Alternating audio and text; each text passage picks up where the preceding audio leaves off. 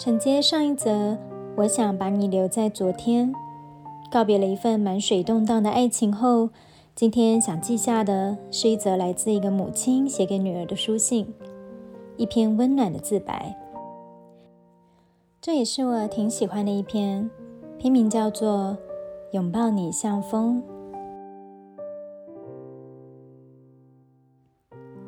致我亲爱的 Rose。不知道你什么时候会看见这封信，但没有关系，不急，我会等你。你知道的，我接下来的人生都会等你。在成为你的母亲之前，我也是我母亲的女儿。作为过来人，在我十岁的时候，我也不会记得自己三岁时发生什么事。这没什么，如同我始终没搞清楚长大究竟是怎么回事。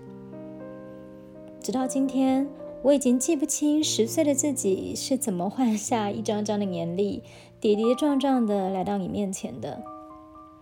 所以，到底怎么样才算是长大？在我小的时候，盼望着赶快长大的时候，我的母亲又在想什么呢？在我一次又一次的丢下一句“这个礼拜我不回家了”，就急忙挂断电话，她会不会难过呢？在我一次又一次的对他反复的叮咛，表现出厌烦的时候，他会不会感觉自己不被需要？但这些啊，都还不是现在的你需要担心的。我不知道是因为母亲这个身份，还是因为你，我变得越来越勇敢。尽管我必须承认，有的时候我不是一个很称职的母亲。在你希望我能陪你一起玩耍的时候，我忙于工作而分身乏术；在你渴望一个最简单的拥抱的时候，我忙于家事而自顾不暇。那天晚上，你因为生病吐了，难受的哭，然后哭着哭着就在我怀里睡着了。我整晚都不敢入眠，我感觉我在失去你。我明明把全部的我都给你了。你的成长轨迹重叠在我的生命线上，那么鲜明。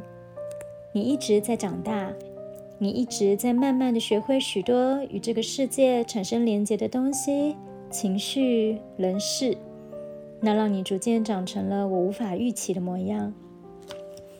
静静的看着你睡着的模样，我好像忽然明白了长大的意义。长大就是一个失去的过程。